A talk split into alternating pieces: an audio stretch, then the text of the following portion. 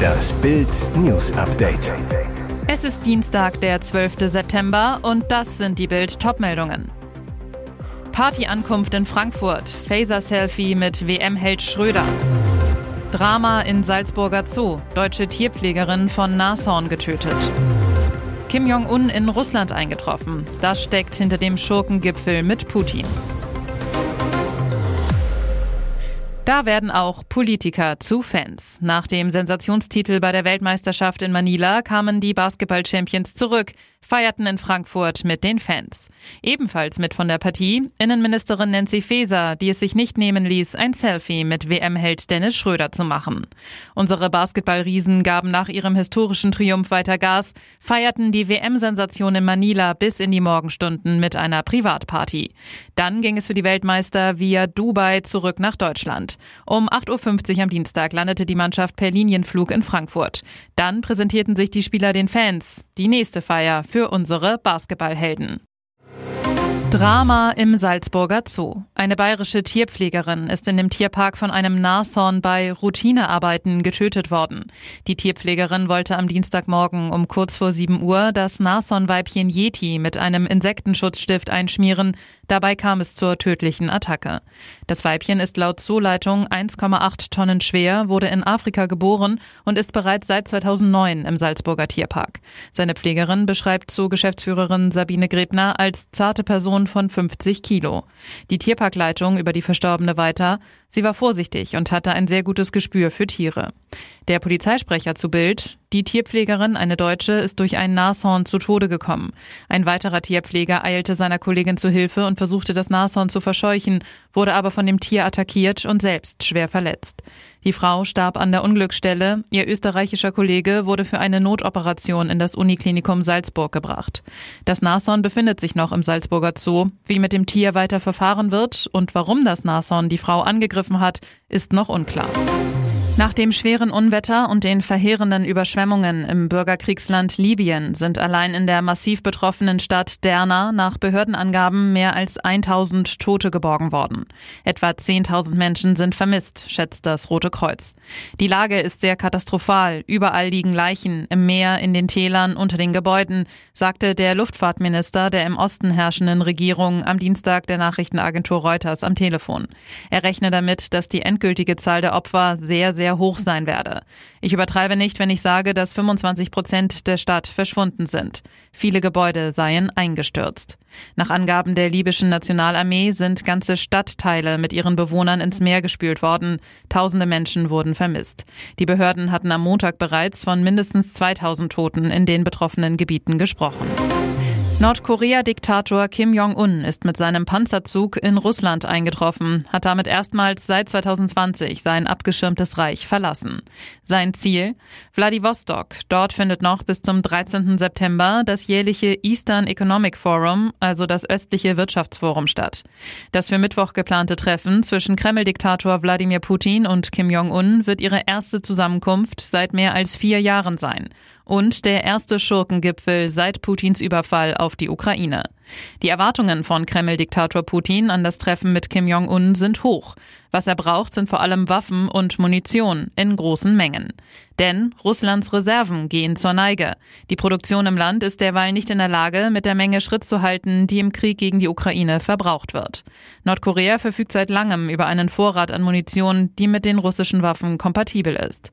Während Putin auf Waffen und Munition hofft, geht es Kim um wirtschaftliche und technische Hilfe, um sein eigenes Waffenarsenal zu erweitern.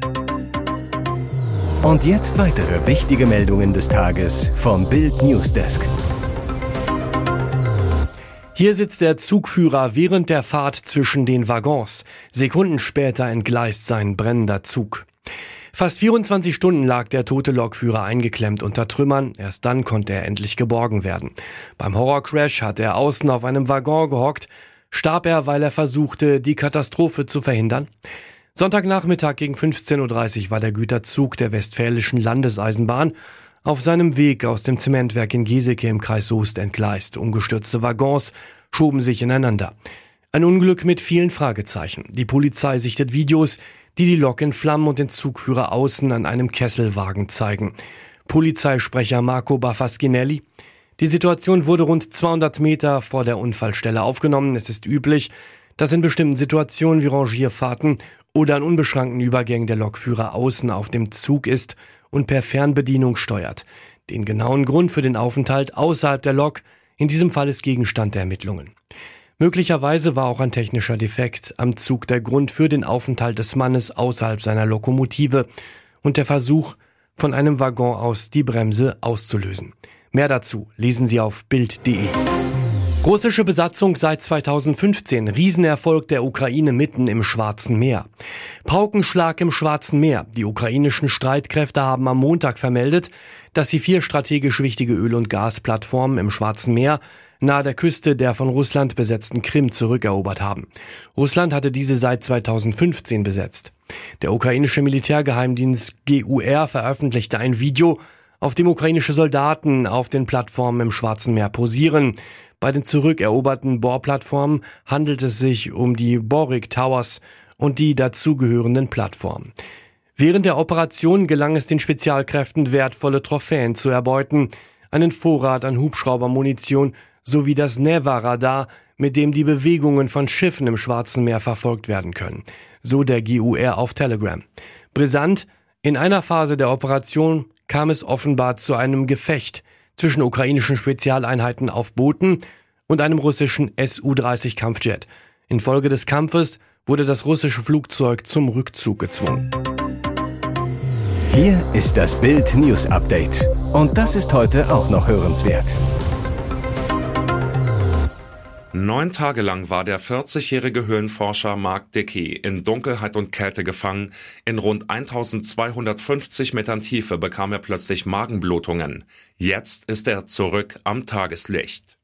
Es war kurz nach Mitternacht türkischer Zeit, als Retter den US-Amerikaner aus den berühmten Morka-Höhlen in Mersin befreiten. Zuvor lag Dickey auf einer Trage, wurde auf engstem Raum Zentimeter für Zentimeter in Richtung Freiheit gebracht. Rund um das Zugangsloch standen etwa 50 Einsatzkräfte, die am Eingang der Höhle kampierten. Dieselgeneratoren brummten, um Halogenstrahler zu betreiben. Es wehte ein eisig kalter Wind. In der Kälte trugen die Retter Daunenjacken. Noch vor Tagen lief alle Kommunikation über Funk. Kurz vor der Rettung wurden Rufe aus der Höhle hörbar. Die Stimmung schlug um und war nun sichtlich gelöst. Dann atmeten alle auf. Um 23.33 Uhr deutscher Zeit sah Mark Dickey erstmals wieder den Himmel. Als er unter Applaus herausgebracht wurde, war die Nacht sternenklar. Sechs Einsatzkräfte trugen ihn festgebunden auf einer Trage in ein Lazarett. Nach dem Transferdesaster am Deadline Day gab es noch Gesprächsbedarf beim FC Bayern. Vergangene Woche gab es ein Geheimtreffen der Bosse mit Trainer Thomas Tuchel. Wie die TZ berichtet, war das Meeting von beiden Seiten dringend erwünscht.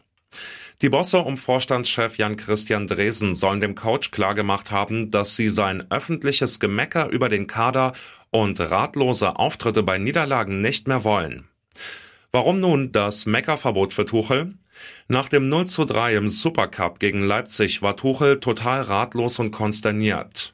Zitat, das ist erschreckend. Die Diskrepanz zwischen Stimmung, Form und dem, was wir auf den Platz bekommen, ist riesengroß.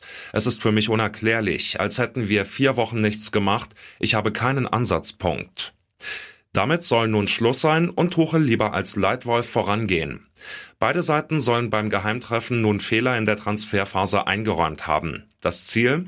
Probleme sollen mehr intern gelöst werden, weniger öffentlich. Das Thema scheint nun erstmal ausgeräumt, solange die Ergebnisse stimmen und der Kader ausreicht.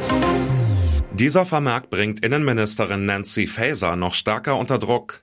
In der Affäre um Mobbingvorwürfe des gefeuerten Cyberabwehrchefs Arne Schönbohm gegen seine Ex-Chefin Faeser liegt nun ein neuer Beweis auf dem Tisch. Das Bild vorliegende Dokument zeigt, das Ziel von Nancy Faeser war, Schönbohm als BSI-Chef abzusägen. Einer ihrer Beamten schreibt in einem 15-seitigen Langvermerk, die Vorermittlungen hätten zwar ältere Dienstvergehen zutage gefördert, aber aus Gründen der Verhältnismäßigkeit sei zweifelhaft, ob sich diese als Grundlage für die Amtsabberufung eignen. Doch das sei auch nicht mehr nötig. Wörtlich heißt es in der Disziplinarakte Schönbohm, das Ziel der Abberufung des Herrn Schönbohm als Präsident des BSI wurde erreicht. Laut Vermerk sollten Fragen zu den Hintergründen der Abberufung verhindert werden, sowie zur Rechtmäßigkeit und Verhältnismäßigkeit. Ein Sprecher des Innenministeriums betonte am Montagabend auf Bildanfrage, die disziplinarrechtliche Prüfung, um die Herr Schönbohm selbst gebeten hat, ist ordnungsgemäß und gründlich gelaufen.